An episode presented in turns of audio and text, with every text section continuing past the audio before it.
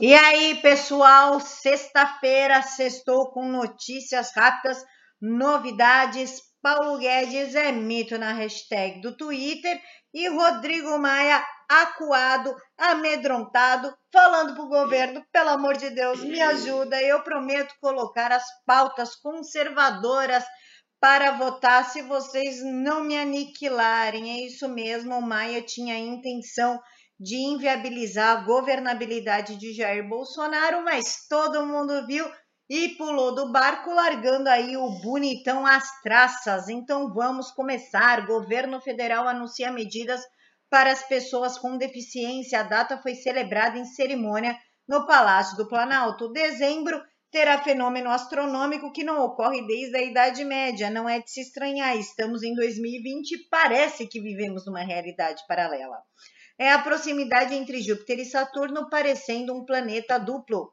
O governo federal investe em nova fábrica de vacinas da Fiocruz.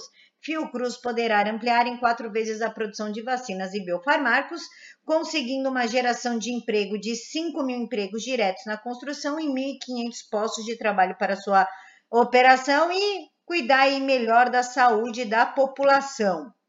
E Câmara aprova o programa que substitui a Minha Casa Minha Vida, o Casa Verde Amarela foi lançado em agosto por medida provisória.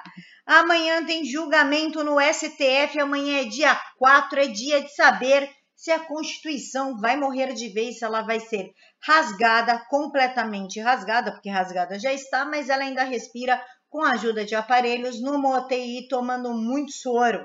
Agora, amanhã, nós vamos saber se eles vão desligar os aparelhos da Constituição ou se ela vai continuar aí respirando do jeito que está. Diversos partidos assinaram diversos manifestos falando não à reeleição do Maia Alcolumbre. E o senador Álvaro Dias, embora eu não goste do Álvaro Dias, subiu o tom com a situação que estamos vivendo. Olha, o Supremo é o guardião da Constituição e não o seu algoz.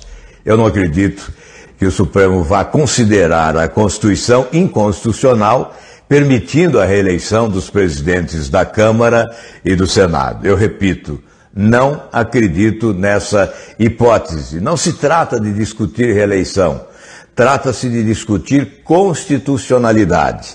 A alternância do poder é essencial à democracia, mas nesse caso é, acima de tudo, essencial defender a Constituição. Afronta à Constituição é traição à pátria. Eu não sei onde Álvaro Dias está nos últimos meses, mas traição à pátria é o que o STF vem fazendo desde 1 de janeiro de 2019, quando ele resolveu legislar e a hashtag Paulo Guedes tomou conta das redes sociais. E por que, que ela tomou conta das redes sociais? Será que é porque ele conseguiu alcançar um avanço do PIB em 7,7% em meio à pandemia, mesmo estando um ponto abaixo da expectativa? Ou porque ele acertou em cheio que a economia faria um V? Ou porque mais de 394 mil novos empregos formais foram criados, superando as demissões em plena pandemia?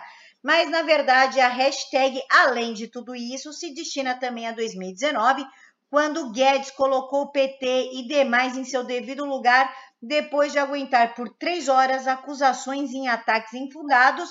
A audiência ocorreu em abril de 2019 na Comissão de Constituição, Justiça e Cidadania sobre a aprovação da reforma da Previdência. Paulo Guedes manteve a calma all the time, incluindo Glaze Hoffman, Jandira Fegali. Ele aguentou, ficou quieto, respirou, mas nem todo mundo é de ferro, nem todo mundo tem sangue de barata. E Paulo Guedes respondeu no final, bem no finalzinho da audiência. Vamos pensar um pouco? E isso é democracia, ou não é isso? Vocês estão há quatro mandatos no poder. Por que, que não botaram imposto sobre dividendo? Por que, que deram benefícios para bilionários? Por que, que deram dinheiro para a JBS? Por que, que deram dinheiro para o BNDE? Por quê? Vocês estiveram no governo.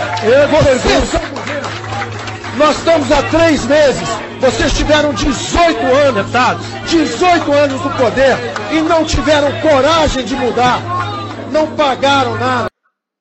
Isso mesmo, Paulo Guedes. Mas não é só por isso, não. Vamos ver o vídeo de ontem que fez a mídia chorar, que tirou a chupeta de muitos jornalistas que passou a noite com a fralda cheia de xixi, com a chupetinha jogada ao lado, chorando em posição fetal. Vamos ouvir. Bom dia a todos. Tivemos uma notícia extraordinariamente favorável hoje. Esse mês de outubro de 2020 foi o mês em que geramos mais empregos na série histórica do CAGED. Desde 1992, o Brasil não criava tantos empregos em um mês. Criamos quase 400 mil empregos, 394 mil empregos. Então, a economia brasileira continua retomando em V, gerando empregos a um ritmo acelerado, 100 mil em julho, na verdade, 139 mil em julho, 240 mil em agosto, uh, 313 mil em setembro e agora 394 mil. Quase 400 mil empregos. O maior número de geração de empregos da história, da série histórica do CAGED desde 1992. O que deixa o acumulado no ano em torno, um pouco abaixo de 200 mil. Ou seja, é perfeitamente possível que 2020 seja o ano marcado em que a pandemia atingiu tragicamente as famílias brasileiras, derrubou os empregos, atingiu familiarmente, pessoalmente, todos nós, mas nós reagimos com resiliência, soubemos fazer o distanciamento social para proteger as nossas vidas, ao mesmo tempo soubemos manter a economia girando para proteger os nossos empregos e as nossas empresas e podemos terminar o ano tendo perdido zero empregos no mercado formal. Zero. Quando em 2015 perdemos 2015 perdemos mais de 1 milhão e 200 mil empregos, em 2016 também, em recessões autoimpostas. Nessa recessão, que veio de fora, que nos jogou ao fundo do poço, nós não perdemos o rumo, nos levantamos esse homem é ou não é um mito que merece ser reconhecido como um dos ministros mais fiéis ao Jair Bolsonaro, porque não podemos esquecer lá no início, lá em março de 2020, no, quando a pandemia começou, a pandefraude começou, que João Dória ligou para o Paulo Guedes e falou: saia deste governo, porque você é um dos pilares de sustentação, é, honre a sua biografia, enfim, o mesmo assuntinho que, uma, que o Sérgio Moro usou para sair do governo e Paulo Guedes respondeu: Eu não sustento o governo. Quem sustenta o governo é o povo que elegeu Jair Bolsonaro e continuou com Jair Bolsonaro e sempre disse que só sai do governo a balas. Este homem precisa assim ser reconhecido. E João Dória, como diz a minha amiga Bárbara do Te Atualizei, a Barbarazinha do Te Atualizei, ele é o Grinch do Natal. E hoje, mesmo sem autorização da Anvisa, ele recebeu um lote de 600 litros de matéria-prima da, da vacina Xing Ling, produzida pelo laboratório chinês Flangluflito, em parceria com o Instituto Butantan. E ainda anunciou que até o início de janeiro de 2021 receberá mais de 46 milhões de doses e o que, que ele falou a respeito do Natal depois de fazer campanha, aglomerar com jornalista, fazer festa de vitória, enfim, vamos ver o que ele falou.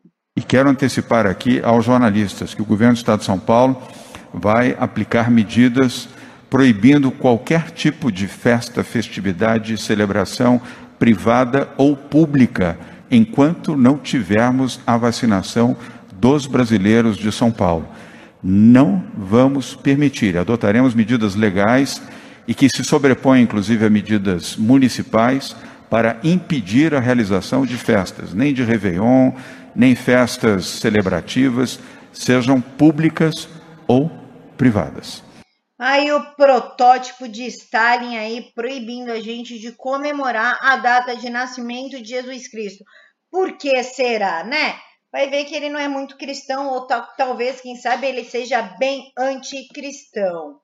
E o líder do governo na Câmara dos Deputados disse que é desejo do presidente uma reforma tributária que simplifique e modernize, garantiu que o Ministério da, da Economia está em cima dessa pauta, cobrando aí uma posição dos deputados, e ele disse em nota íntegra que a aprovação da reforma tributária é uma das prioridades do governo Bolsonaro. Em julho, o governo encaminhou à Câmara, dos, à Câmara dos Deputados o seu projeto de reforma tributária, propondo a criação da contribuição sobre bens e serviços. Em julho, e até agora, nada do nhonho tirar sua bundinha rechonchuda de cima do projeto. O link está aqui na caixa de informações para quem quiser saber mais. Eu estou usando o site da professora Paula Marisa porque o meu está no hospital sendo consertado. E vamos para a próxima notícia. Mais mimos para os juízes de São Paulo. Os juízes de São Paulo do Tribunal de Justiça de São Paulo ganham em média 40 mil reais por mês e os paulistas ainda vão ter que arcar com mais 4 mil reais de seguro saúde, de plano de saúde para os pobrezinhos. Eles não têm dinheiro para pagar do salário deles e nós teremos que arcar com isso, tá, galerinha? E jornalista da RBS, da, da Gaúcha ZH, da Zero Hora, diz que ver filosofia na noite de terror de Criciúma. Ele disse o seguinte: dois, três mil reais, tá vendo só? Por isso estamos assaltando, não estamos tirando dinheiro de ninguém, é dinheiro do banco deram uma explicação, né? Uma justificativa ideológica para o ato dele. Então existe uma filosofia no assalto deles. Teve um vídeo que eu recebi que o cara estava filmando e o assaltante, e o assaltante disse: "Não filma". E o morador disse: "Desculpa, mas o cara não fez nada, só advertiu para que ele continuasse sua ação em paz, entendeu?" É verdade que teve um policial que levou um tiro e um vigilante também mas se, mas não houve, mas se não houvesse intervenção, tudo sairia numa boa. Tipo assim, a culpa é da polícia que interviu. Deixasse os caras roubar. David Coimbra é um imbecil, é um retardado que mora numa casa super bem protegida, num carro blindado, que não faz ideia do que a população de Criciúma, Santa Catarina, passou naquela noite. E a idiota que participa da bancada com ele, a jornalista Kelly Matos, outra imbecil, doutrinada educação Paulo Freire, é, disse o seguinte: crime não é roubar um banco, mas fundar um banco, parafraseando o teatrólogo comunista alemão, inimigo mortal das empresas privadas, Bertold Brecht. E Mourão vê hipocrisia na luta contra a abertura das universidades federais, ele disse que o impasse é, é hipocrisia sobre o retorno às aulas. Segundo o vice-presidente da República, isso é um assunto controverso, porque acho que até tem certa hipocrisia. As pessoas saem para a rua, vão para os bares, restaurantes, não podem ir para a aula. A mesma turma que não quer voltar para a aula vai para a balada, vai para bar. Então vamos ser coerentes nas coisas, criticou o vice-presidente. Pois é, querido vice-presidente Hamilton Mourão, quem não quer a volta às aulas são os esquerdistas vagabundos que gostam de viver às custas dos outros, fazendo promiscuidade, enchendo a cara e usando uma verdinha. E Bibo Nunes perde a linha e chama deputadas da oposição de histéricas e causa revolta no plenário. Gente, não tem como ler isso porque a Jandira Fegali ficou full pistola com ele e levou ele para análise do Conselho de Ética. A Érica Cocá, então, nem se fala, chamou ele de misógino.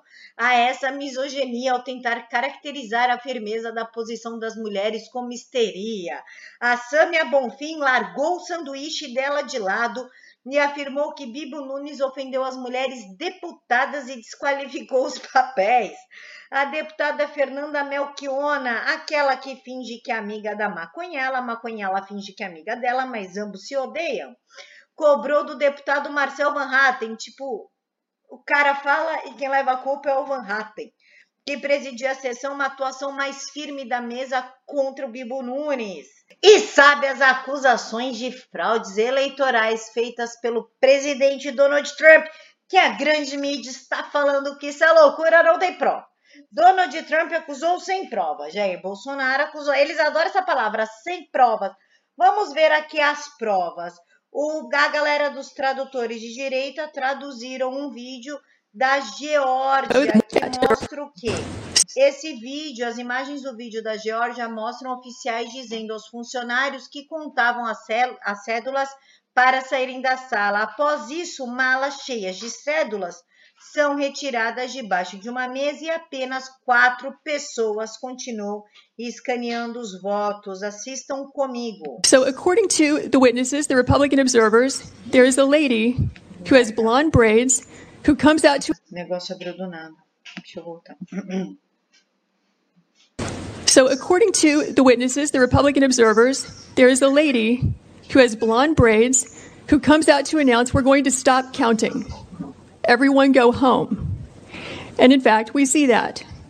What happens is everyone clears out, including the Republican observers and the press, but four people stay behind and continue counting and tabulating well into the night from that point, which is going to be about 1025 when they all clear out or 1030.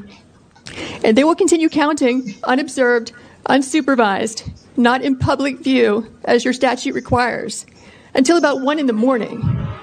The reason we know this is because when our Republican observers were forced to leave, they went to the Central Tabulation Center and they got news from a or word from a news crew that in fact counting had continued. They have information that not everybody left according to plan, and some people stayed behind. So this shocked them. So they returned back to State Farm Arena at about one o'clock in the morning, where they confirmed that in fact people had just left State Farm Arena in contravention of what they had been told by the supervisors who are running this operation. Vamos para o vídeo de baixo. Obrigada, tradutores de direito aí, por traduzir o vídeo. At about 8 o'clock in the morning, we're going to roll this back and show it to you. There you go. So now they're going to start pulling these ballots out from under this table. This table, the black one, was placed there by the lady with the blonde braids at about 8:22 a.m. in the morning. So she put that table there. So the same person who's staying behind now, the same person who cleared the place out under the pretense that we're going to stop counting, is the person who put the table there at 8:22 in the morning. Yeah, I saw four suitcases come out from underneath the table.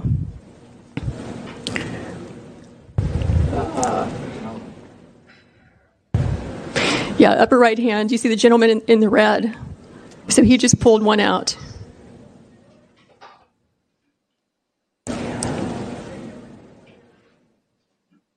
So, what are these ballots doing there, separate from all the other ballots? And why are they only counting them whenever the place is cleared out with no witnesses? Is the question. So, these machines can process about 3,000 ballots an hour. You have multiple multiple machines there, and they're there for two hours. So you do the math. How many ballots went through those machines in those two hours when there was no one there to supervise, to be present, consistent with your statutes and rules, to supervise the tabulation? We believe that could easily be, and probably is certainly, beyond the margin of victory in this race.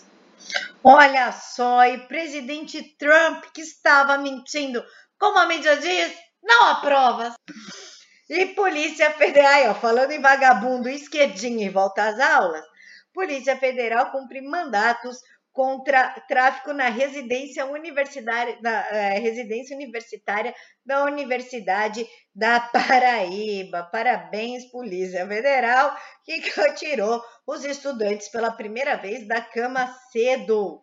E deputado estadual de São Paulo, Douglas Garcia, tranca a sessão na LESP. Ninguém está trabalhando na LESP. Dória, inclusive, desistiu de mandar pautas porque ele fez um lockdown dentro da Assembleia Legislativa de São Paulo até o João Dória enfrentar ele olho no olho e falar sobre as medidas de restrição. E, inclusive, a equipe do João Dória cometeu aí uma improbidade administrativa quando usou o perfil do Instituto Butantan para responder aos cidadãos nas redes sociais e assinou como Equipe João Dória, hashtag Equipe JD. Ao notar o ato de improbidade, apagaram. Por que, que a equipe do governador está cuidando do, do perfil do Instituto Butantan? Em governador, isso é improbidade.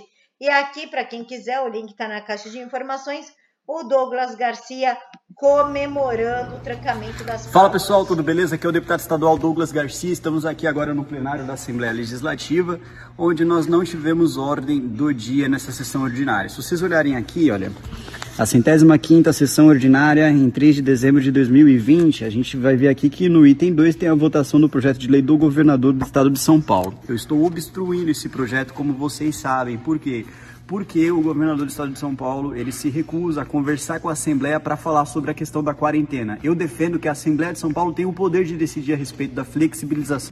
O Douglas virou um guerreiro único dentro da Lésbia, o único que está lutando efetivamente por São Paulo. E quando um babaca chama o Bolsonaro de Bolsonaro e dizer que ele está queimando a Amazônia, mostre essa matéria para ele governo Lula foi recordista de focos de incêndio. Dados mostram que em 2007 o governo Lula causou o maior número de incêndios no país já visto no Brasil, um total de 393 mil. Os dados sobre as queimadas no Brasil começaram a ser monitorados em 1998. O ranking mostra que 2004 aparece em segundo lugar com 380 mil, seguido por 2005, 362 mil e 2003, 341 mil, onde todos os anos Lula era o presidente e Marina Silva era a ministra do Meio Ambiente. E líder do, da, eu ia falar Partido Comunista. Desculpa, gente, eu errei, que é tanto PCC que a gente se confunde. Líder do primeiro comando da capital está entre os presos de Criciúma, e isso daí é proveniente dos quase 60 mil presos soltos pelo STF. Parabéns, STF! Criciúma agradece. Pará agradece que também viveu uma noite de terror vocês são sensacionais. Soltam 60 mil presos e impedem ações das polícias nos morros do, do Rio de Janeiro. Olha lá, que maravilha, que resultado maravilhoso.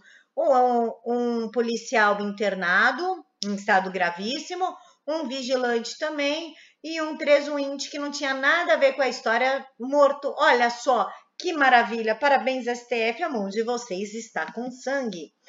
E promotores de São Paulo, para a gente finalizar, querem furar a fila da picadinha no braço. É isso mesmo que vocês ouviram. O negócio está muito bom. É os juízes do Tribunal da Justiça de São Paulo querendo que a gente pague, querendo não, a gente vai pagar plano de convênio médico de 4 mil reais e promotor querendo passar na frente da fila da furadinha no braço.